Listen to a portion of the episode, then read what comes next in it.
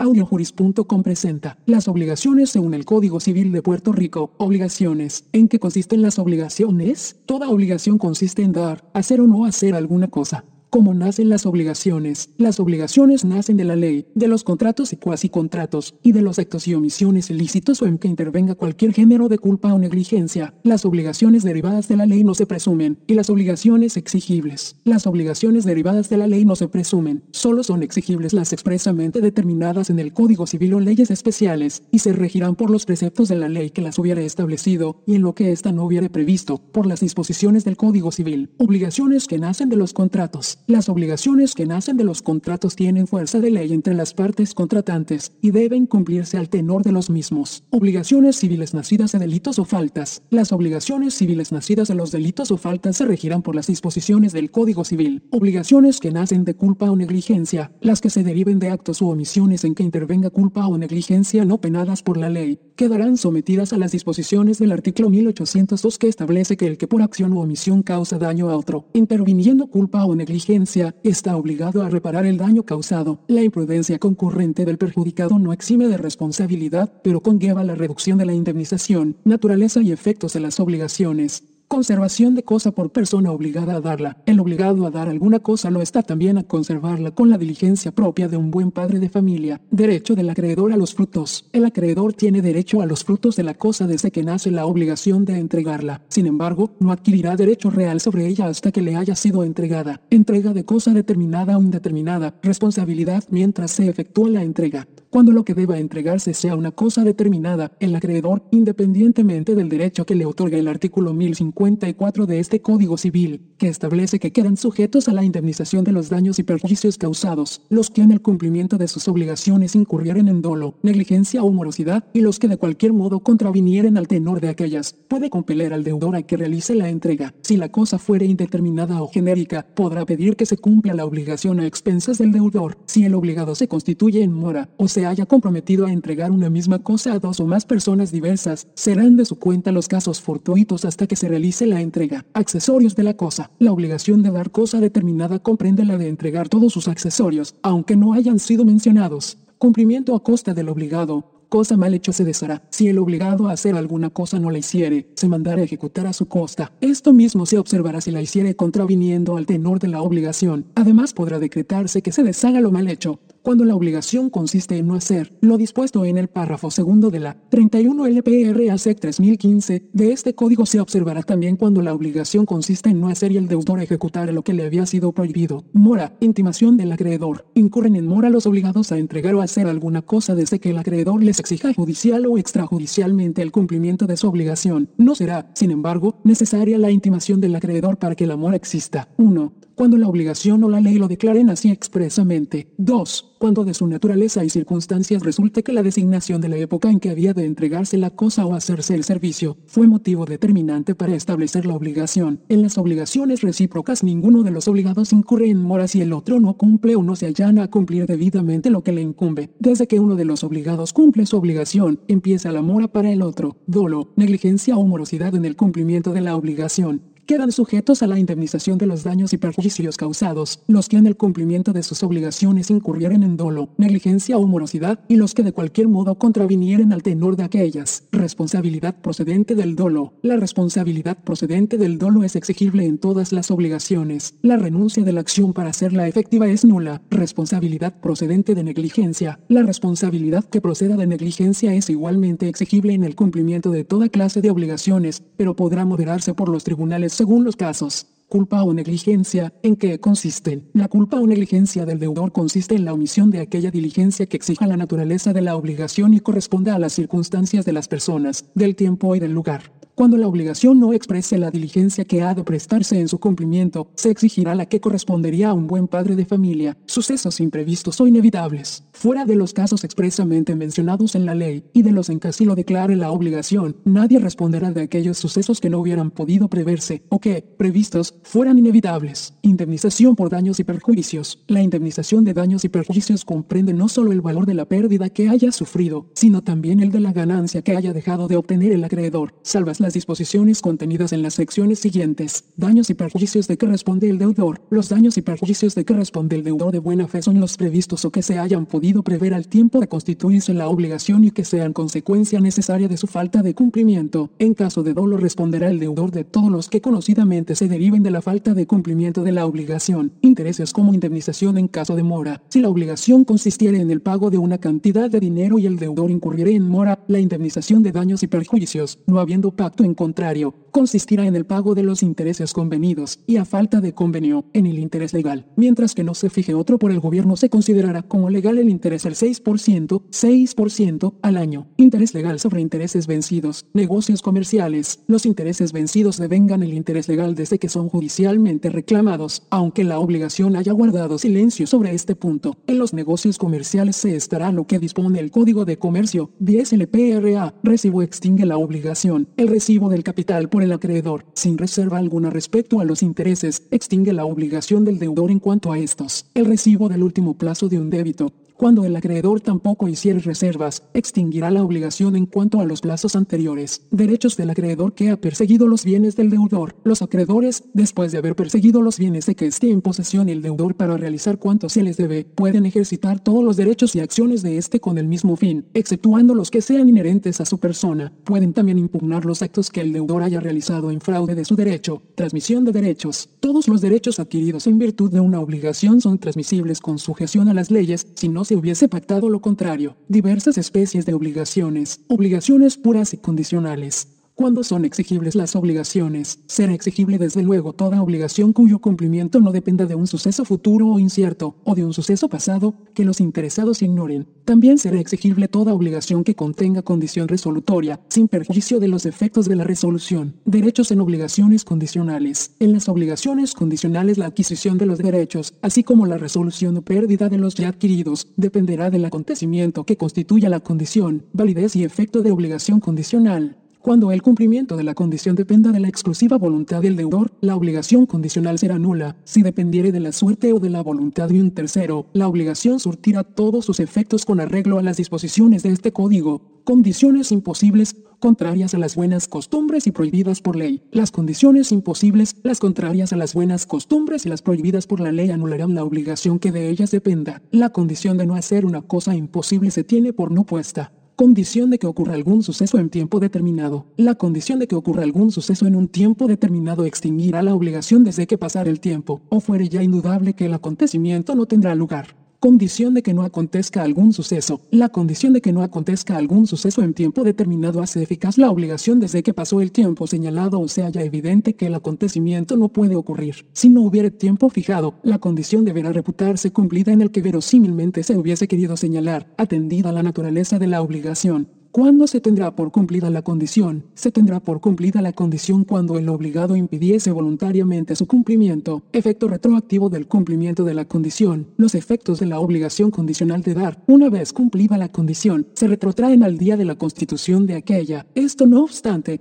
cuando la obligación imponga recíprocas prestaciones a los interesados, se entenderán compensados unos con otros los frutos e intereses del tiempo en que hubiese estado pendiente la condición. Si la obligación fuere unilateral, el deudor hará suyo los frutos e intereses percibidos, a menos que por la naturaleza y circunstancias de aquella deba inferirse que fue otra la voluntad del que la constituyó. En las obligaciones de hacer y de no hacer, los tribunales determinarán, en cada caso, el efecto retroactivo de la condición cumplida, acciones antes del cumplimiento de las condiciones. El acreedor puede, antes del cumplimiento de las condiciones, ejercitar las acciones procedentes para la conversación de su derecho. El deudor puede repetir lo que en el mismo tiempo hubiese pagado, reglas cuando las condiciones son puestas para suspender la eficacia de la obligación de dar cuando las condiciones fueren puestas con el intento de suspender la eficacia de la obligación de dar, se observarán las reglas siguientes. En el caso de que la cosa mejore o se pierda o deteriore pendiente la condición, 1. Si la cosa se perdió sin culpa del deudor quedará extinguida la obligación. 2. Si la cosa se perdió por culpa del deudor, éste queda obligado al resarcimiento de daños y perjuicios. Entiéndese que la cosa se pierde cuando perece, queda fuera del comercio o desaparece de modo que se ignora su existencia o no se puede recobrar. 3 Cuando la cosa se deteriora sin culpa del deudor, el menoscabo de cuenta del acreedor. 4. Deteriorándose por culpa del deudor, el acreedor podrá optar entre la resolución de la obligación y su cumplimiento, con la indemnización de perjuicios en ambos casos. 5. Si la cosa se mejora por su naturaleza o por el tiempo, las mejoras ceden en favor del acreedor. 6. Si se mejora a expensas del deudor, no tendrá este otro derecho que el concedido al usufructuario.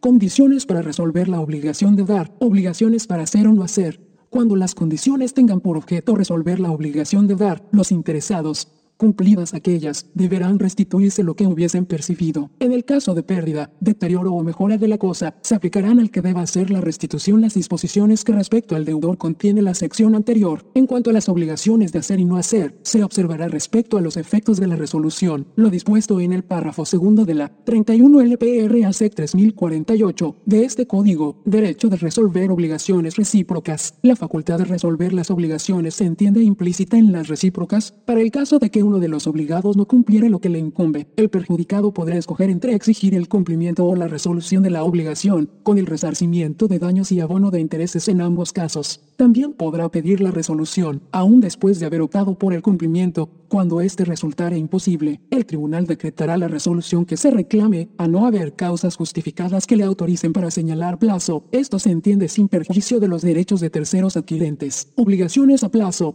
Cumplimiento fijado para día cierto. Las obligaciones para cuyo cumplimiento se haya señalado un día cierto, solo serán exigibles cuando el día llegue. Entiéndese por día cierto aquel que necesariamente ha de venir, aunque se ignore cuándo. Si la incertidumbre consiste en si ha de llegar o no el día, la obligación es condicional. Pagos anticipados. Lo que anticipadamente se hubiese pagado en las obligaciones a plazo no se podrá repetir. Si el que pagó ignoraba cuando lo hizo la existencia del plazo, tendrá derecho a reclamar del acreedor los intereses o los frutos que éste hubiese percibido de la cosa. Beneficio del término designado en las obligaciones. Siempre que en las obligaciones se designa un término, se presume establecido en beneficio de acreedor y deudor, a no ser que del tenor de aquellas o de otras circunstancias resultara haberse puesto en favor del uno o del otro. Duración del plazo a fijarse por los tribunales. Si la obligación no señalare plazo, pero de su naturaleza y circunstancias se dedujere que ha querido concederse al deudor, los tribunales fijarán la duración de aquel. También fijarán fijarán los tribunales la duración del plazo cuando éste haya quedado a voluntad del deudor. Pérdida del derecho del deudor a utilizar el plazo. Perderá el deudor todo derecho a utilizar el plazo. 1. Perderá el deudor todo derecho a utilizar el plazo cuando, después de contraída la obligación, resulte insolvente, salvo que garantice la deuda. 2. Perderá el deudor todo derecho a utilizar el plazo,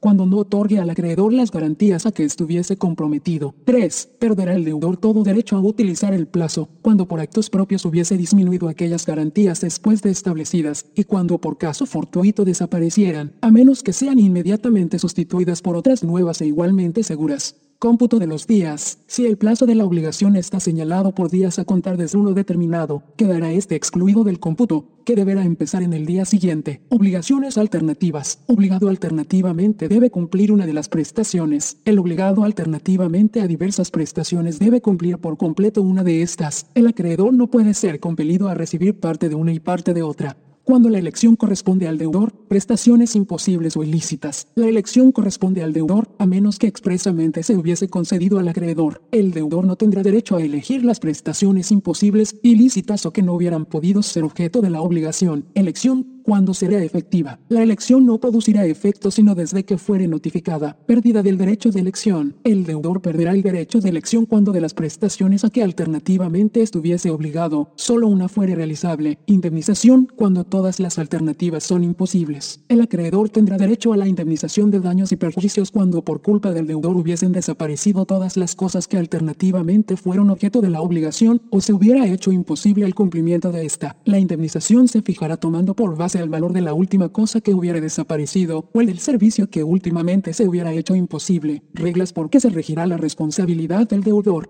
Cuando la elección hubiere sido expresamente atribuida al acreedor, la obligación cesará de ser alternativa desde el día en que aquella hubiese sido notificada al deudor. Hasta entonces las responsabilidades del deudor se regirán por las siguientes reglas. 1. Si alguna de las cosas se hubiese perdido por caso fortuito, cumplirá entregando la que el acreedor elija entre las restantes o la que haya quedado, si una sola subsistiera. 2. Si la pérdida de alguna de las cosas hubiese sobrevenido por culpa del deudor, el acreedor podrá reclamar cualquiera de las que subsistan, o el precio de la que por culpa de aquel hubiera desaparecido. 3. Si todas las cosas se hubieran perdido por culpa del deudor, la elección del acreedor recaerá sobre su precio. Las mismas reglas se aplicarán a las obligaciones de hacer o de no hacer, en el caso de que algunas o todas las prestaciones resultaren imposibles. Obligaciones mancomunadas y solidarias. Concurrencia de dos o más acreedores o deudores. Obligación solidaria. La concurrencia de dos o más acreedores o de dos o más deudores en una sola obligación no implica que cada uno de aquellos tenga derecho a pedir ni cada uno de estos deba prestar íntegramente las cosas objeto de la misma. Solo habrá lugar a esto cuando la obligación expresamente lo determine, constituyéndose con el carácter de solidaria, división del crédito o de la deuda. Si del texto de las obligaciones a que se refiere la sección anterior no resulta otra cosa, el crédito o la deuda se presumirán divididos en tantas partes como acreedores o deudores haya, reputándose créditos o deudas distintos unos de otros. Efectos de la indivisibilidad. Si la división fuere imposible, solo perjudicarán al derecho de los acreedores los actos colectivos de estos, y solo podrá hacerse efectiva la deuda procediendo contra todos los deudores. Si alguno de estos resultara insolvente, no estarán los demás obligados a suplir su falta.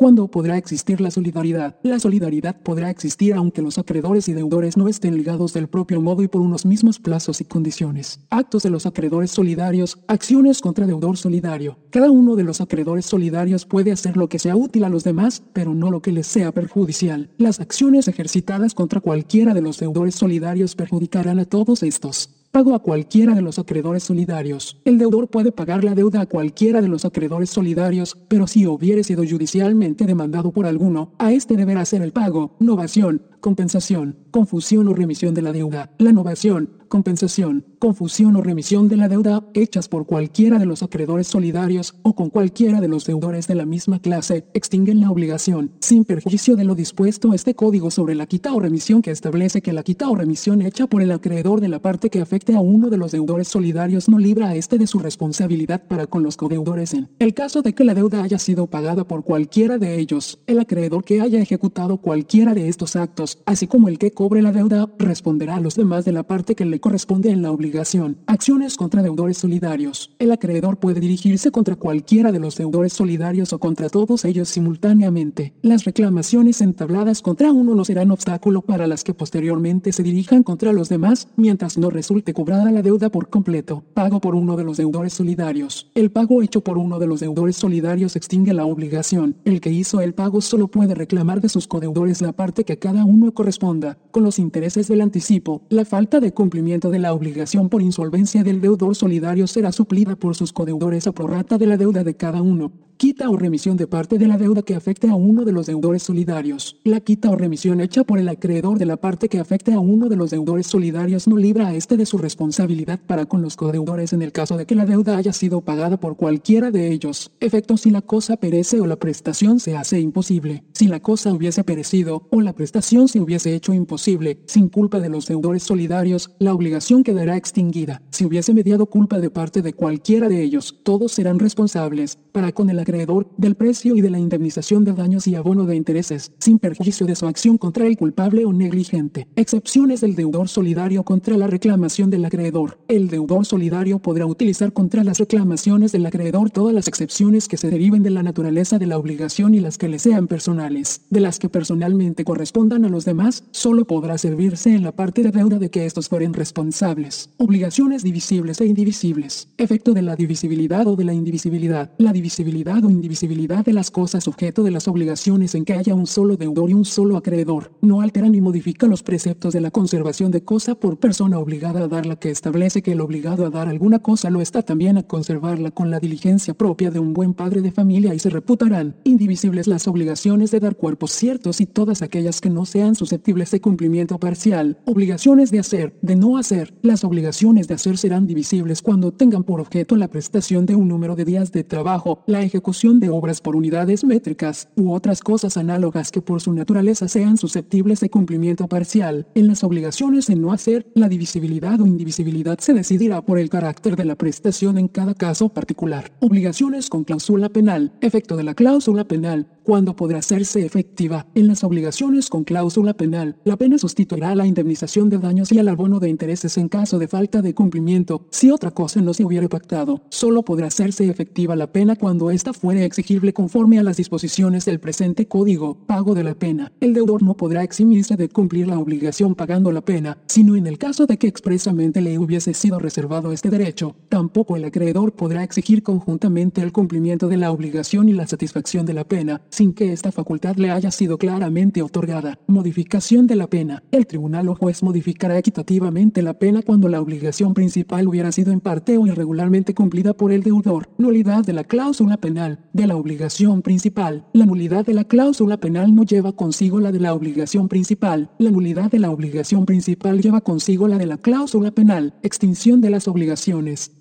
¿Cómo se extinguen las obligaciones? Las obligaciones se extinguen. Las obligaciones se extinguen por el pago o cumplimiento. Las obligaciones se extinguen por la pérdida de la cosa debida. Las obligaciones se extinguen por la condonación de la deuda. Las obligaciones se extinguen por la confusión de los derechos de acreedor y deudor. Las obligaciones se extinguen por la compensación. Las obligaciones se extinguen por la innovación. Cuando se considera pagada una deuda, no se entenderá pagada una deuda sino cuando completamente se hubiese entregado la cosa o hecho la prestación en que la obligación consistía. ¿Quién puede hacer el pago? Puede hacer el pago cualquier persona, tenga o no interés en el cumplimiento de la obligación, ya lo conozca y lo apruebe, o ya lo ignore el deudor. El que pagare por cuenta de otro podrá reclamar del deudor lo que hubiese pagado, a no haberlo hecho contra su expresa voluntad. En este caso solo podrá repetir del deudor aquello en que le hubiera sido útil el pago, ¿Qué pasa si pago en nombre del deudor sin conocimiento de este? El que pague en nombre del deudor, ignorándolo este, no podrá compeler al acreedor a subrogarle en sus derechos. Pago por quien no tiene la libre disposición de la cosa debida, responsabilidad del acreedor. En las obligaciones de dar no será válido el pago hecho por quien no tenga la libre disposición de la cosa debida y capacidad para enajenarla. Sin embargo, si el pago hubiere consistido en una cantidad de dinero o cosa fungible, no habrá repetición contra el acreedor que la hubiese gastado o consumido de buena fe. Aceptación de prestación servicio de un tercero. En las obligaciones de hacer el acreedor no podrá ser compelido a recibir la prestación o el servicio de un tercero, cuando la calidad y circunstancias de la persona del deudor se hubiesen tenido en cuenta al establecer la obligación. Pago. ¿A quién deberá hacerse el pago? El pago deberá hacerse a la persona en cuyo favor estuviese constituida la obligación o a otra autorizada para recibirlo en su nombre. ¿Qué sucede cuando pago a persona incapacitada o a un tercero? El pago hecho a una persona incapacitada para administrar sus bienes será válido en cuanto se hubiere convertido en su utilidad. También será válido el pago hecho a un tercero en cuanto se hubiere convertido en utilidad del acreedor. ¿Qué sucede con el pago de buena fe al poseedor del crédito? El pago hecho de buena fe al que estuviere en posesión del crédito liberará al deudor. ¿Qué sucede con un pago después de ordenarse la retención de la deuda? No será válido el pago hecho al acreedor por el deudor después de habérsele ordenado judicialmente la retención de la deuda. Sustitución de la cosa o prestación de vida. El deudor de una cosa no puede obligar a su acreedor a que reciba otra diferente, aun cuando fuere de igual o mayor valor que la debida. Tampoco en las obligaciones de hacer podrá ser sustituido un hecho por otro contra la voluntad del acreedor. Calidad de cosa indeterminada o genérica.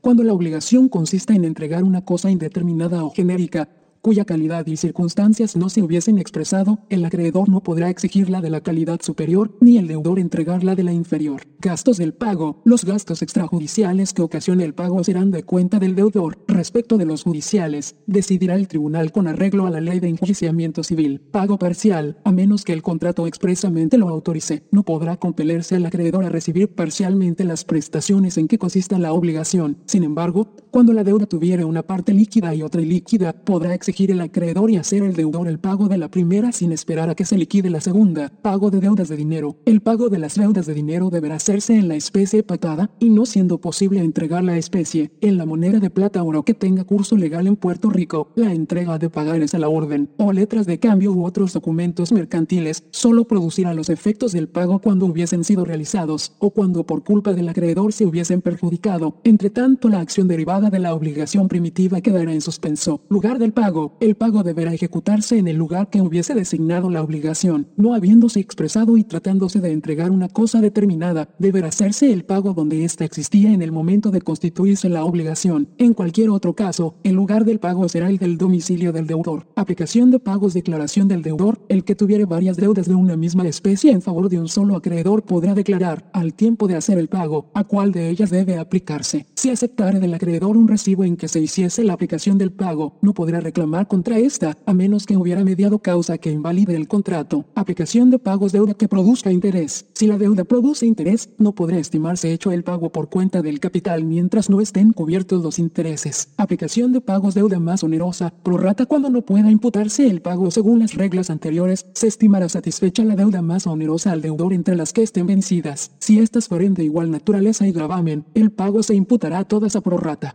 Cuando un deudor con varias deudas a favor de un acreedor efectúa un pago, y ni el uno ni el otro fija claramente, al tiempo de hacerse el pago, la deuda a que el mismo debía aplicarse. Si las obligaciones vencidas todas en el momento del pago son de igual naturaleza y devengan el mismo tipo de interés, el pago debe imputarse a todas las deudas a prorrata. Pago por cesión de bienes El deudor puede ceder sus bienes a los acreedores en pago de sus deudas. Esta cesión, salvo pacto en contrario, solo libera aquel de responsabilidad por el importe líquido de los bienes cedidos. Los convenios que sobre el efecto de la sesión se celebren entre el deudor y sus acreedores se ajustarán a las disposiciones de que del cumplimiento de las obligaciones responde el deudor con todos sus bienes presentes y futuros y a lo que establece la ley de enjuiciamiento civil. La dación en pago del inmueble hipotecado hecha en favor del acreedor hipotecario por los deudores extingue la obligación principal y la hipoteca, como garantía real accesoria, de pleno derecho, oferta de pago y consignación. Si el acreedor a quien se hiciera el ofrecimiento de pago se negara sin razón a admitirlo, el deudor quedará libre de responsabilidad mediante la consignación de la cosa debida. La consignación por sí sola producirá el mismo efecto cuando se haga estando el acreedor ausente o cuando esté incapacitado para recibir el pago en el momento en que deba hacerse, y cuando varias personas pretendan tener derecho a cobrar, o se haya extraviado el título de la obligación, oferta de pago y consignación aviso de la consignación será necesario. Para que la consignación de la cosa debida libere al obligado, deberá ser previamente anunciada a las personas interesadas en el cumplimiento de la obligación. La consignación será ineficaz si no se ajusta estrictamente a las disposiciones que regulan el pago, oferta de pago y consignación como se hará la consignación. La consignación se hará depositando las cosas debidas a disposición de la autoridad judicial, ante quien se acreditará el ofrecimiento en su caso, y el anuncio de la consignación en los demás. Hecha la consignación, deberá notificarse también a los interesados de pago y consignación gastos de la consignación. Los gastos de la consignación, cuando fuere procedente, serán de cuenta del acreedor. Oferta de pago y consignación cancelación de la obligación, retiro de la consignación hecha debidamente la consignación. Podrá el deudor pedir al tribunal o juez que mande cancelar la obligación, mientras el acreedor no hubiera aceptado la consignación o no hubiera recaído la declaración judicial de que está bien hecha, podrá el deudor retirar la cosa o cantidad consignada, dejando subsistente la obligación, aunque la liberación formal del deudor depende depende de que el tribunal determine que la consignación está bien hecha. El pago de intereses a partir de la consignación no procede si, en efecto, se declara su corrección. En casos donde se declara correcta la consignación, se retrotraen los efectos del pago al momento del depósito de la cosa. Oferta de pago y consignación autorización del acreedor para retirar consignación si hecha la consignación. El acreedor autorizase al deudor para retirarla, perderá toda preferencia que tuviera sobre la cosa. Los codeudores y fiadores quedarán libres. Cuando la pérdida extingue la obligación, quedará extinguida la obligación que consiste en entregar una cosa determinada, cuando ésta se perdiere o destruyere sin culpa del deudor y antes de haberse éste constituido en mora. En las obligaciones de dar ocurre la pérdida de la cosa cuando ésta perece, queda fuera del comercio o desaparece de modo que se ignora su existencia o no se puede recobrar. En el caso de pérdida de la cosa arrendada por fuego, al arrendatario corresponde probar que su obligación de devolver la cosa tal como la recibió quedó extinguida por la pérdida mencionada. Esto es, probar que la pérdida se ocasionó sin culpa suya y en contrario a la presunción de que ocurrió por su culpa y no por caso fortuito los requisitos que se exigen para determinar si cualquier suceso constituye un caso fortuito son a. Que el hecho o acontecimiento que lo produce no dependa de la voluntad del llamado a servir, ni sea imputable a éste por haberse originado en un accidente fatum fatalitas. B. Grande. Que el hecho sea imprevisto o inevitable, en el sentido de hallarse fuera de la diligencia razonable y habitual del obligado. Y C que el incumplimiento presuponga imposibilidad y no mera dificultad. Un fuego originado en un local contiguo al de un depositario de unos automóviles fuego que ocurrió sin culpa o negligencia de este constituye el caso fortuito que releva de toda responsabilidad al depositario por la pérdida de los automóviles, entregadosle en depósito, la causa inevitable que releva al arrendatario de la obligación de devolver la propiedad arrendada en el estado en que se entregó es el caso fortuito causa de irresponsabilidad en el incumplimiento de las obligaciones siendo el mismo, en ese sentido negativo, aquel incidente no imputable al deudor que impide el exacto cumplimiento de la obligación, o sea, aquel acontecimiento no imputable de ningún modo a la persona obligada arrendatario en cuestión. Presunción de pérdida por culpa del deudor. Siempre que la cosa se hubiese perdido en poder del deudor, se presumirá que la pérdida ocurrió por su culpa y no por caso fortuito, salvo prueba en contrario, y sin perjuicio de lo dispuesto en la SEC 3013 de este título, para que se extinga la responsabilidad de un deudor en las obligaciones de dar por la pérdida o destrucción de la cosa arrendada antes de haberse este constituido en mora. Es necesario que dicho deudor demuestre afirmativamente que la pérdida ocurrió sin culpa suya, pues, si la cosa se hubiese perdido en su poder, se presume que la pérdida ocurrió por su culpa y no por caso fortuito. A los fines del Código Civil, el concepto diligencia de un buen padre de familia significa el dejar a los tribunales que en cada caso particular determinen cuál es la diligencia procedente que generalmente debe ser la que hubiera tomado el tipo medio o normal de persona diligente. Al aplicar el concepto de diligencia de un buen padre de familia, los tribunales en cada caso particular determinarán cuál es la diligencia procedente, que generalmente debe ser la que hubiera tomado una persona tipo medio o normal diligente. Como en el caso del depositario en el caso de autos, no responde en daños el depositario de un vehículo de motor quien lo recibió para un trabajo de pintura, vehículo que fue hurtado de su garaje en horas de la madrugada, cuando la evidencia presentada por dicho depositario establece que tomó las precauciones que era razonable tomar, esto es, que cumplió con su obligación de guardar la cosa como un buen padre de familia, habiendo rebatido dicha evidencia la presunción de negligencia de que trata esta sección, depositados unos vehículos en un establecimiento con el fin de que fueran reparados, de sufrir daños dichos vehículos con motivo de un fuego ocurrido en dicho sitio, el dueño del establecimiento responde por tales daños de no establecer mediante la correspondiente prueba que dichos daños no se debieron a su culpa o negligencia,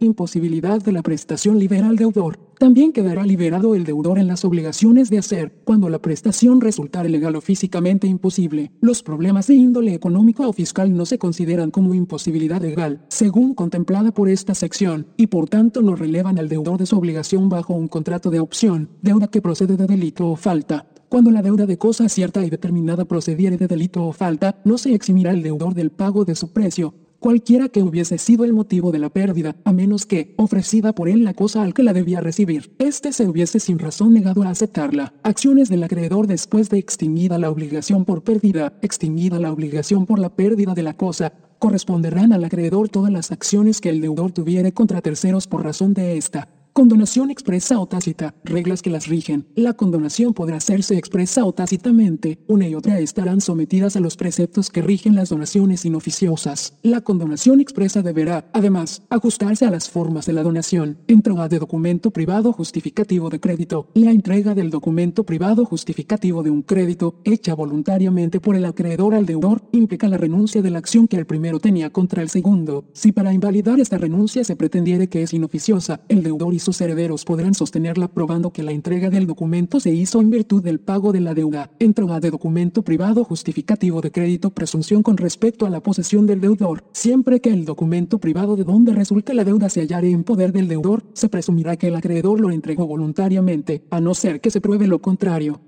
Condonación de la deuda principal de las obligaciones accesorias. La condonación de la deuda principal extinguirá las obligaciones accesorias, pero la de estas dejará subsistente la primera. Obligación accesoria de prenda. Se presumirá remitida la obligación accesoria de prenda cuando la cosa ignorada, después de entregada al acreedor, se hallare en poder del deudor. Reunión de acreedor y deudor en una misma persona quedará extinguida la obligación desde que se reúnan en una misma persona los conceptos de acreedor y de deudor. Se exceptúa el caso en que esta confusión tenga lugar en virtud de título de herencia, si ésta hubiese sido aceptada a beneficio de inventario cuando la confusión aprovecha a los fiadores. La confusión que recae en la persona del deudor o del acreedor principal aprovecha a los fiadores. La que se realiza en cualquiera de estos no extingue la obligación. Deuda mancomunada, como la afecta la confusión. La confusión no extingue la deuda mancomunada sino en la porción correspondiente al acreedor o deudor en quien concurran los dos conceptos. Cuando tendrá lugar la compensación? Tendrá lugar la compensación cuando dos personas, por derecho propio, sean recíprocamente acreedoras y deudoras la una de la otra. La compensación legal a distinción de la voluntaria o la judicial opera de pleno derecho al concurrir ciertas condiciones requeridas por ley. Su efecto es la extinción de una y otra deuda en la cantidad concurrente, aunque no tengan conocimiento de ello acreedores y deudores. Aunque la compensación legal opera ipso jure, su reconocimiento requiere un pronunciamiento judicial. Una vez declarada judicialmente su existencia, la compensación legal tiene efecto retro retroactivo con relación a todos sus aspectos legales. Existen tres clases de compensación, legal, judicial y voluntaria. Para que proceda la compensación, es preciso 1. Que cada uno de los obligados lo esté principalmente y sea a la vez acreedor principal del otro. 2 que ambas deudas consistan en una cantidad de dinero, o siendo fungibles las cosas debidas, sean de la misma especie y también de la misma calidad, si ésta se hubiese designado. 3. Que las dos deudas estén vencidas. 4. Que sean líquidas y exigibles. 5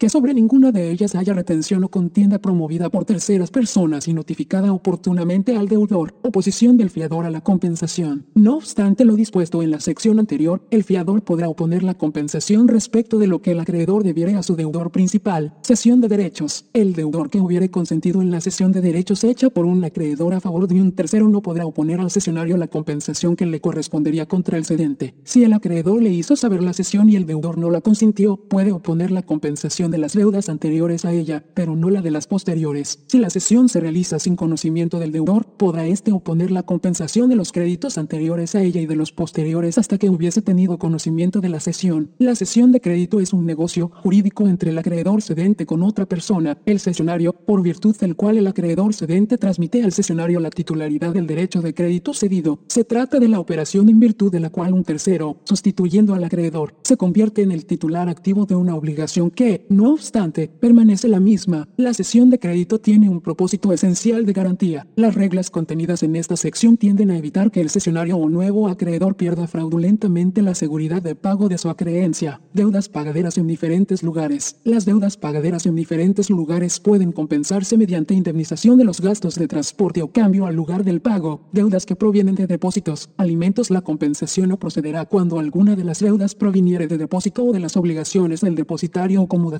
tampoco podrá oponerse al acreedor por alimentos debidos por título gratuito. Orden de compensación si existen varias deudas y una persona tuviere contra sí varias deudas compensables. Se observará en el orden de la compensación lo dispuesto respecto a la imputación de pagos. Efecto de la compensación. El efecto de la compensación es extinguir una y otra deuda en la cantidad concurrente, aunque no tengan conocimiento de ella los acreedores y deudores. La compensación legal opera ipso jure desde que concurren las deudas y requisitos. Ni siquiera se exige el conocimiento de los interesados. No obstante, para que se produzca la compensación tiene que ser invocada judicial o extrajudicialmente por una de las partes. Una vez se hace y se prueba esta declaración, se extiende su eficacia retroactivamente al momento de la concurrencia de las obligaciones. Modificación de las obligaciones. Las obligaciones pueden modificarse. 1. Las obligaciones pueden modificarse, variando su objeto o sus condiciones principales. 2. Las obligaciones pueden modificarse, sustituyendo la persona del deudor. 3. Las obligaciones pueden modificarse, subrogando a un tercero en los derechos del acreedor. La doctrina de enriquecimiento injusto es un principio general de derecho no consignado expresamente en el Código Civil pero implícitamente aplicado en varias de sus disposiciones, basado en la equidad, el cual establece que ninguna persona o entidad se debe enriquecer injustamente en perjuicio de otra. Los requisitos generales para la aplicación de la doctrina de enriquecimiento injusto son a. la existencia de un enriquecimiento, b. grande, un correlativo de empobrecimiento, c una conexión entre el enriquecimiento y el empobrecimiento, D. La falta de causa que justifique el enriquecimiento y E. La inexistencia de un precepto legal que excluya la aplicación de dicha doctrina. Los cambios en la duración del término de un contrato implican su novación. La novación nunca se presume sino siempre es una cuestión de intención, y la intención de extinguir una obligación y sustituirla por otra nueva debe manifestarse expresamente. Puede operar la novación extintiva de un contrato por la simple modificación de una condición secundaria en el mismo, si eso es lo que las partes querían y así lo declaran terminantemente. Las modificaciones cuantitativas no producen la novación de una obligación principal, la cual subsiste con todos sus derechos suplementarios y garantías accesorias. Se produce la novación extintiva cuando la obligación anterior y la posterior al acto novativo pertenecen a tipos distintos o se han transformado de naturaleza, así como existe dicho tipo de novación cuando hay alteraciones esenciales en la obligación, es decir, variación de las condiciones principales de las que habla esta sección, como el objeto o el precio del contrato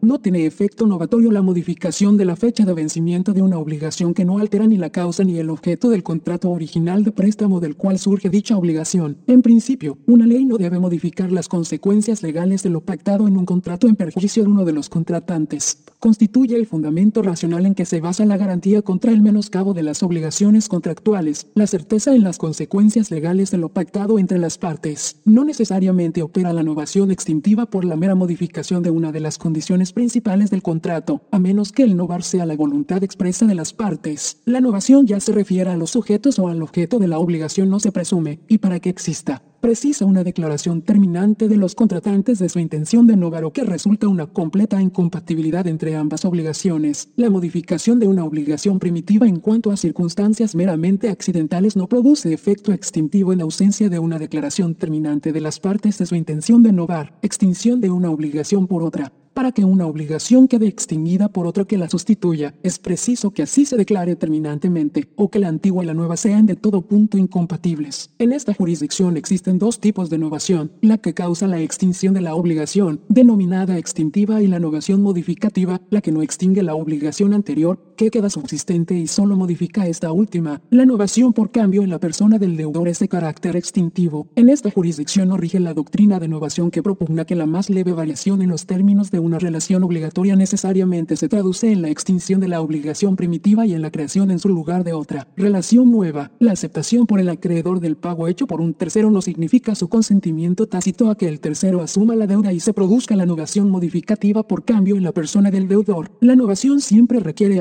alguna discrepancia entre la nueva y la antigua obligación, lo que la doctrina conoce como el aliquid novi, es decir, un elemento nuevo, para determinar si ha habido novación de contrato por razón de incompatibilidad absoluta entre la nueva obligación y la antigua, hay que inferir la voluntad novatoria examinando la naturaleza de las obligaciones y las circunstancias que rodearon los acuerdos de las partes, pues se trata de un problema de interpretación de voluntad que siempre suscita controversia. La novación extintiva requiere la declaración clara e indubitada de ambas partes contratantes de terminar la relación contractual anterior y sustituirla por una nueva, por tanto, una declaración unilateral de voluntad, por urgente o persistente que fuera, de una sola de las partes no puede tener efectos novatorios extintivos. Para que opere la novación extintiva es preciso que así se declare terminantemente, o que la antigua y la nueva sean de todo punto incompatibles. Así, la novación extintiva puede producirse porque así lo hayan expresado las partes o porque de la prueba surja claramente su voluntad de extinguir la anterior obligación y sustituirla por otra nueva incompatible con la primera. No toda modificación de un contrato produce efectos extintivos. No opera la novación extintiva cuando, subsistiendo la obligación primitiva, se dan facilidades para su cumplimiento, como conceder una prórroga o plazos fraccionados, más cuando el plazo constituye condición esencial del contrato. Su alteración es causa de novación extintiva por incompatibilidad entre la nueva y la primitiva obligación. La incompatibilidad que produce la novación es la absoluta. Supone un cambio tan radical en la naturaleza de la nueva obligación en relación con la antigua, que no pueden coexistir por ser mutuamente excluyentes. Esto es, la alteración introducida al contrato por la nueva obligación debe ser tal que impida el cumplimiento de la obligación antigua. La intención en un contrato no es necesario considerarla cuando las partes en el mismo manifiestan inequívocamente que quieren su novación. Novación sin conocimiento del deudor primitivo, consentimiento del acreedor. La novación, que consiste en sustituirse un nuevo deudor en lugar del primitivo, puede hacerse sin conocimiento de éste, pero no sin el consentimiento del acreedor. Para que se produzca la novación por cambio de deudor el consentimiento del acreedor ha de constar de modo cierto y positivo y ha de prestarse con el deliberado propósito de exonerar de sus obligaciones al deudor primitivo para hacerlas recaer en toda su extensión sobre el nuevo deudor. La mera aceptación por el acreedor de pagos hechos por un alegado nuevo deudor no es el modo cierto y positivo del cual pueda derivarse un propósito deliberado del acreedor de aceptar al nuevo deudor que dé lugar a la novación por cambio en la persona del deudor. Para que haya una novación subjetiva por cambio de deudor es necesaria la sustitución de una obligación por otra posterior que extinga la primera, realizada mediante el cambio de la parte obligada, con el consentimiento del acreedor. Cuando un deudor original ofrece a su acreedor y este último acepta a un tercero que sustituya a dicho deudor original, consintiendo el tercero a la sustitución, se extingue la obligación original mediante el supuesto de la delegación, una forma de pago de obligaciones, insolvencia del nuevo deudor. La insolvencia del nuevo deudor, que hubiese sido aceptado por el acreedor, no hará revivir la acción de éste contra el deudor primitivo, salvo que dicha insolvencia hubiese sido anterior y pública o conocida del deudor al delegar su deuda. Efecto de la novación sobre obligación accesoria. Cuando la obligación principal se extinga por efecto de la innovación, solo podrán subsistir las obligaciones accesorias en cuanto aprovechen a terceros que no hubiesen prestado su consentimiento. Nulidad de la obligación primitiva. La innovación es nula si lo fuere también la obligación primitiva, salvo que la causa de nulidad solo pueda ser invocada por el deudor o que la ratificación convalide los actos nulos en su origen. Subrogación de tercero en los derechos del acreedor. La subrogación de un tercero en los derechos del acreedor no puede presumirse fuera de los casos expresamente mencionados en este título. En los demás será preciso establecerla con claridad para que produzca efecto.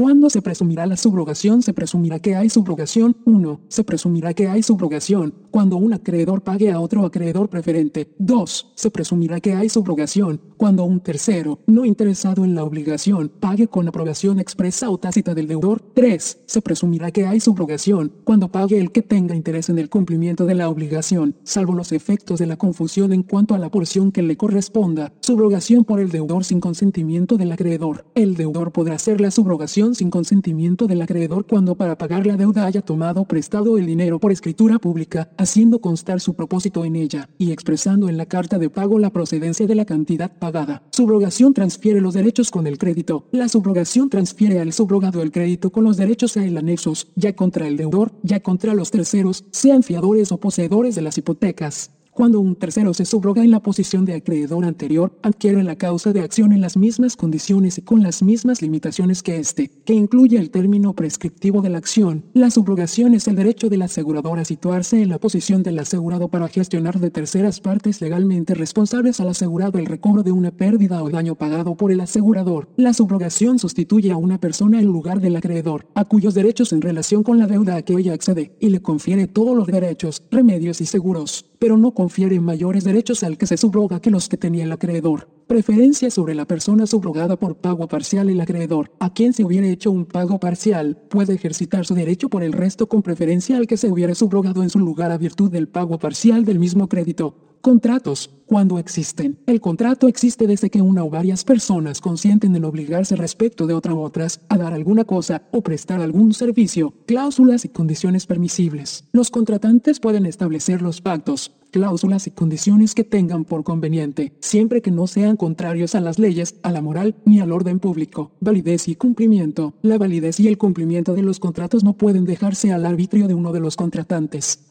Contratos válidos entre otorgantes y herederos. Estipulación a favor de tercero. Los contratos solo producen efecto entre las partes que los otorgan y sus herederos, salvo en cuanto a estos, el caso en que los derechos y obligaciones que proceden del contrato no sean transmisibles, o por su naturaleza, o por pacto, o por disposición de la ley. Si el contrato contuviere alguna estipulación en favor de un tercero, éste podrá exigir su cumplimiento, siempre que hubiese hecho saber su aceptación al obligado antes de que haya sido aquella revocada. ¿Cómo se perfeccionan los contratos? Los contratos se perfeccionan por el mero consentimiento y desde entonces obligan no solo al cumplimiento de lo expresamente pactado, sino también a todas las consecuencias que según su naturaleza sean conformes a la buena fe, al uso y a la ley. Contrato a nombre de otro. Ninguno puede contratar a nombre de otro sin estar por este autorizado o sin que tenga por la ley su representación legal. El contrato celebrado a nombre de otro por quien no tenga su autorización o representación legal será nulo, a no ser que lo ratifique la persona a cuyo nombre se otorgue antes de ser revocado por la otra parte contratante. Juramento. No admisible. No se admitirá juramento en los contratos. Si se hiciere, se tendrá por no puesto. Requisitos esenciales para la validez de los contratos. Disposiciones generales. Requisitos del contrato. No hay contrato sino cuando concurren los requisitos siguientes. 1. Consentimiento de los contratantes. 2. Objeto cierto que sea materia del contrato. 3. Causa de la obligación que se establezca. Consentimiento. Consentimiento, ¿cómo se manifiesta? Aceptación por carta. El consentimiento se manifiesta por el concurso de la oferta y de la aceptación sobre la cosa y la causa que han de constituir el contrato. La aceptación hecha por carta no obliga al que hizo la oferta, sino desde que llegó a su conocimiento. El contrato, en tal caso, se presume celebrado en el lugar en que se hizo la oferta. ¿Quiénes no pueden prestar consentimiento? No pueden prestar consentimiento. 1. Los menores no emancipados. Sin embargo, los menores entre las edades de 18, 18 y 21 21 años que se dediquen al comercio o industria pueden ejercer todos los actos civiles para su administración, sin la necesidad del consentimiento de su padre o tutor. 2. Los locos o dementes. 3. Los sordomudos que no puedan entender o comunicarse efectivamente por cualquier medio. Modificaciones de la incapacidad. La incapacidad declarada en la sección anterior está sujeta a las modificaciones que la ley determina y se entiende sin perjuicio de las incapacidades especiales que la misma establece. ¿Cuándo será nulo el consentimiento? Será nulo el consentimiento prestado por error, violencia, intimidación o dolo, error que invalide el consentimiento. Para que el error invalide el consentimiento, deberá recaer sobre la sustancia de la cosa que fuere objeto del contrato, o sobre aquellas condiciones de la misma que principalmente hubiesen dado motivo a celebrarlo. El error sobre la persona solo invalidará el contrato cuando la consideración a ella hubiera sido la causa principal del mismo. El simple error de cuentas solo dará lugar a su corrección. Violencia e intimidación. Hay violencia cuando para arrancar el consentimiento se emplea una fuerza irresistible. Hay intimidación cuando se inspira a uno de los contratantes el temor racional y fundado de sufrir un mal inminente en su persona o bienes, o en la persona o bienes de su cónyuge, descendientes o ascendientes. Para calificar la intimidación debe atenderse a la edad, al sexo y a la condición de la persona. El temor de desagradar a las personas a quienes se debe sumisión y respeto no anulará el contrato. Violencia o intimidación por un tercero. La violencia o intimidación anulará la obligación, aunque se haya empleado por un tercero que no intervenga en el contrato. Dolo. Hay dolo cuando con palabras o maquinaciones insidiosas de parte de uno de los contratantes es inducido el otro a celebrar un contrato que, sin ellas, no hubiera hecho. Efecto del dolo grave o del incidental. Para que el dolo produzca la nulidad de los contratos, deberá ser grave y no haber sido empleado por las dos partes contratantes. El dolo incidental solo obliga al que lo empleó a indemnizar daños y perjuicios, objeto de los contratos que puede ser objeto de contratos, pueden ser objeto de contrato todas las cosas que no están fuera del comercio de los hombres, aun las futuras. Sobre la herencia futura no se podrá, sin embargo, celebrar otros contratos que aquellos cuyo objeto sea practicar entre vivos la división de un caudal conforme a la sección del Código Civil que establece que cuando el testador hiciere, por acto entre vivos o por última voluntad, la partición de sus bienes, se pasará por ella en cuanto no perjudique a la legítima de los herederos forzosos. El padre que en interés de su familia quiera conservar indivisa una explotación agrícola industrial o fabril, podrá usar de la facultad concedida en esta sección, disponiendo que se satisfaga en metálico su legítima a los demás hijos. Pueden ser igualmente objeto de contrato todos los servicios que no sean contrarios a las leyes o a las buenas costumbres cosas o servicios imposibles. No podrán ser objeto de contrato las cosas o servicios imposibles. Objeto debe ser cosa determinada. El objeto de todo contrato debe ser una cosa determinada en cuanto a su especie. La indeterminación en la cantidad no será obstáculo para la existencia del contrato, siempre que sea posible determinarla sin necesidad de nuevo convenio entre los contratantes. Causa de los contratos. ¿Qué se entiende por causa? En los contratos onerosos se entiende por causa, para cada parte contratante, la prestación o promesa de una cosa o servicio por la otra parte, en los remuneratorios, el servicio o beneficio que se remunera, y en los de pura beneficencia, la mera liberalidad del bien hecho, Contratos sin causa, causa ilícita. Los contratos sin causa o con causa ilícita no producen efecto alguno. Es ilícita la causa cuando se opone a las leyes o a la moral. Expresión de una causa falsa. La expresión de una causa falsa en los contratos dará lugar a la nulidad si no se probase que estaban fundados en otra verdadera ilícita. Presunción de que existe causa. Aunque la causa no se exprese en el contrato, se presume que existe y que es lícita mientras el deudor no pruebe lo contrario. Eficacia de los contratos. ¿Cuándo son obligatorios los contratos? Los contratos serán obligatorios, cualquiera que sea la forma en que se hayan celebrado, siempre que en ellos concurran las condiciones esenciales para su validez. Otorgamiento de escritura puede exigirse, si la ley exigiera el otorgamiento de escritura u otra forma especial para hacer efectivas las obligaciones propias de un contrato. Los contratantes podrán compelerse recíprocamente a llenar aquella forma desde que hubiese intervenido el consentimiento y demás requisitos necesarios para su validez.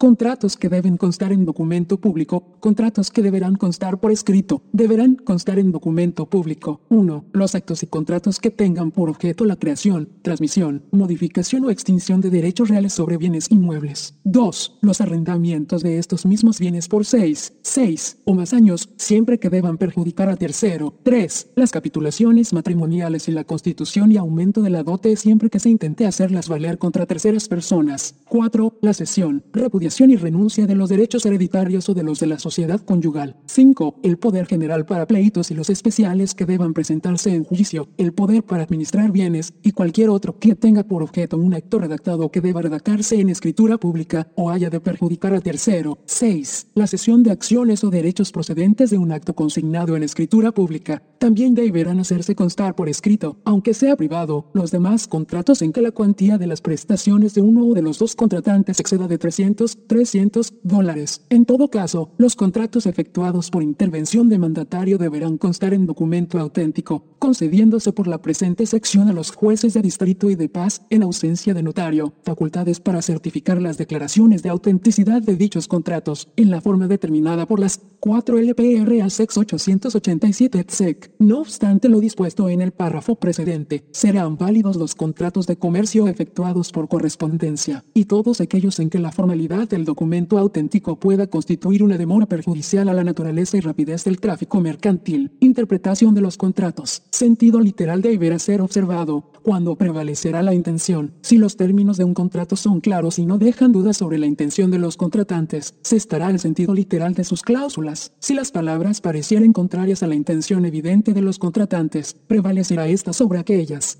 ¿Cómo se juzgará la intención? Para juzgar de la intención de los contratantes, deberá atenderse principalmente a los actos de estos, coetáneos y posteriores al contrato, interpretación de los términos de un contrato, Cualquiera que sea la generalidad de los términos de un contrato, no deberán entenderse comprendidos en el cosas distintas y casos diferentes de aquellos sobre que los interesados se propusieron contratar. Cláusula con diversos sentidos. Si alguna cláusula de los contratos admitiere diversos sentidos, deberá entenderse en el más adecuado para que produzca efecto. Cláusulas se interpretarán las unas por las otras. Las cláusulas de los contratos deberán interpretarse las unas por las otras, atribuyendo a las dudosas el sentido que resulte del conjunto de todas. Palabras con distintas acepciones. Las palabras que puedan tener distintas acepciones serán entendidas en aquella que sea más conforme a la naturaleza y objeto del contrato. Uso o costumbre del país. El uso o la costumbre del país se tendrá en cuenta para interpretar las ambigüedades de los contratos, supliendo en estos la omisión de cláusulas que de ordinario suelen establecerse. Interpretación en contra de parte que causa obscuridad. La interpretación de las cláusulas obscuras de un contrato no deberá favorecer a la parte que hubiese ocasionado la obscuridad. Decisión en cuanto a dudas. Cuando las dudas anularán el contrato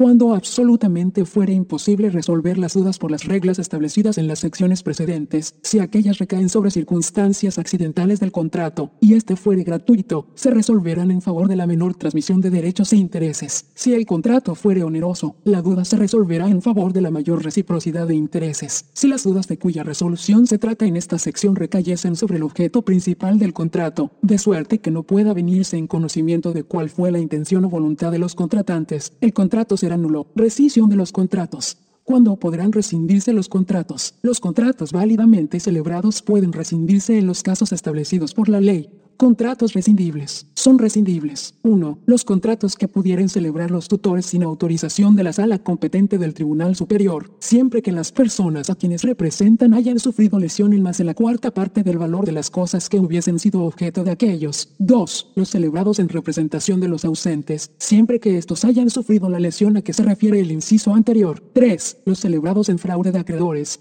cuando estos no puedan de otro modo cobrar lo que se les deba. 4. Los contratos que se refieran a cosas litigiosas cuando hubiesen sido celebrados por el demandado sin conocimiento y aprobación de las partes litigantes o de la autoridad judicial competente. 5 cualesquiera otros en que especialmente lo determine la ley. Pagos hechos por deudor insolvente. Son también rescindibles los pagos hechos en estado de insolvencia por cuenta de obligaciones a cuyo cumplimiento no podía ser compelido el deudor al tiempo de hacerlos. Rescisión de contratos por lesión. Ningún contrato se rescindirá por lesión, fuera de los casos mencionados en los incisos 1 y 2 de la sección de los contratos que son rescindibles. Acción de rescisión. La acción de rescisión es subsidiaria, no podrá ejercitarse sino cuando el perjudicado carezca de todo otro recurso legal para obtener la reparación del perjuicio, devolución de cosas objeto del contrato, posesión por terceras personas, indemnización. La rescisión obliga a la devolución de las cosas que fueron objeto del contrato con sus frutos y del precio con sus intereses. En consecuencia, solo podrá llevarse a efecto cuando el que la haya pretendido pueda devolver aquello a que por su parte estuviese obligado. Tampoco tendrá lugar la rescisión cuando las cosas objeto del contrato se hallaren legalmente en poder de terceras personas que no hubiesen procedido de mala fe. En este caso podrá reclamarse la indemnización de perjuicios al causante de la lesión.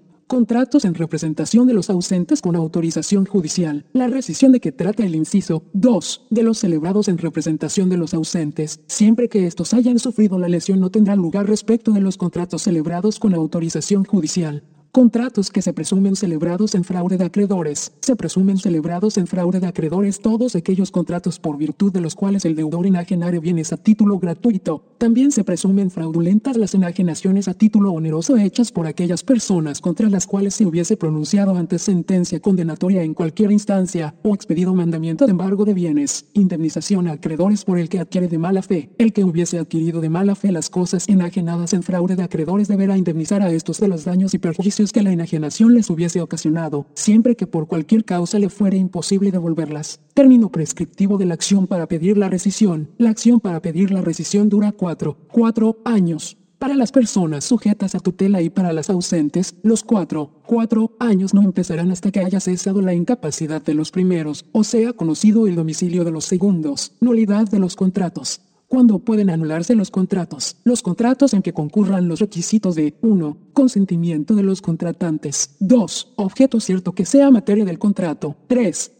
causa de la obligación que se establezca, pueden ser anulados aunque no haya lesión para los contratantes, siempre que adolezcan de alguno de los vicios que los invalidan con arreglo a la ley. Término prescriptivo de la acción de nulidad. La acción de nulidad solo durará cuatro, cuatro años. Este tiempo empezará a correr, en los casos de intimidación o violencia, desde el día en que éstas hubiesen cesado, en los de error, o dolo, o falsedad de la causa, desde la consumación del contrato cuando la acción se dirija a invalidar contratos hechos por mujer casada, sin licencia o autorización competente, desde el día de la disolución del matrimonio, y cuando se refiera a los contratos celebrados por los menores o incapacitados, desde que salieren de tutela, ¿Quién puede ejercitar la acción de nulidad? Pueden ejercitar la acción de nulidad de los contratos los obligados principal o subsidiariamente en virtud de ellos. Las personas capaces no podrán, sin embargo, alegar la incapacidad de aquellos con quienes contrataron, ni los que causaron la intimidación o violencia, o emplearon el dolo o produjeron el error, podrán fundar su acción en estos vicios del contrato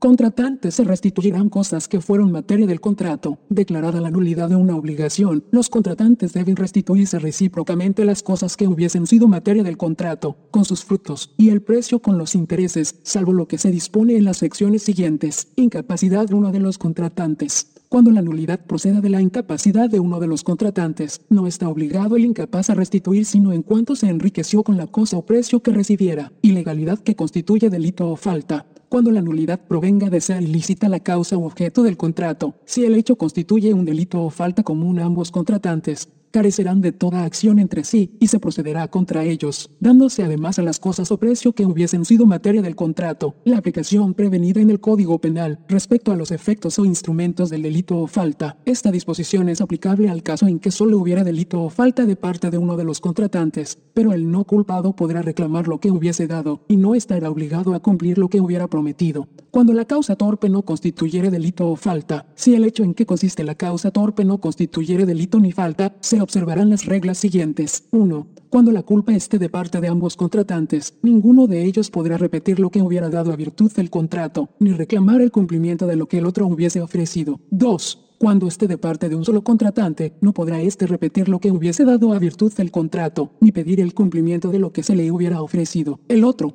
que fuera extraño a la causa torpe, podrá reclamar lo que hubiera dado, sin obligación de cumplir lo que hubiera ofrecido. Cuando la cosa devolverse se ha perdido, siempre que el obligado por la declaración de nulidad a la devolución de la cosa no pueda devolverla por haberse perdido, deberá restituir los frutos percibidos y el valor que tenía la cosa cuando se perdió, con los intereses desde la misma fecha cuando uno de los contratantes no devuelve la cosa, mientras uno de los contratantes no realice la devolución de aquello a que en virtud de la declaración de nulidad esté obligado, no puede el otro ser compelido a cumplir por su parte lo que le incumba. Extinción de la acción de nulidad cuando se confirma el contrato. La acción de nulidad queda extinguida desde el momento en que el contrato haya sido confirmado válidamente. Contratos confirmables. Solo son confirmables los contratos que reúnan los requisitos siguientes. 1. Consentimiento de los contratantes. 2. Objeto cierto que sea materia del contrato. 3.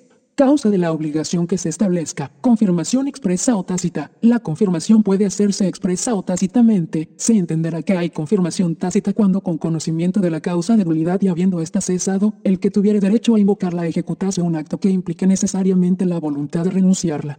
Cuando no se necesita el concurso de las partes, la confirmación no necesita el concurso de aquel de los contratantes a quien no correspondiese ejercitar la acción de nulidad. Confirmación purifica el contrato de vicios. La confirmación purifica el contrato de los vicios de que adoleciera desde el momento de su celebración. Cuando la acción de nulidad se extingue por pérdida de la cosa, también se extinguirá la acción de nulidad de los contratos. Cuando la cosa, objeto de estos, se hubiese perdido por dolo o culpa del que pudiera ejercitar aquella, si la causa de la acción fuera la incapacidad de alguno de los contratantes, la pérdida de la cosa no será obstáculo para que la acción prevalezca, a menos que hubiese ocurrido por dolo o culpa del reclamante después de haber adquirido la capacidad. Gracias por escuchar audio, Juris. Si estás estudiando para la reválida, te recomendamos una aplicación móvil que se llama Platzer Juris. Visita www.revalida.info. Visita www.revalida.info. Gracias por escuchar audio, Juris. Si estás estudiando para la reválida, te recomendamos una aplicación móvil que se llama Platzer Juris.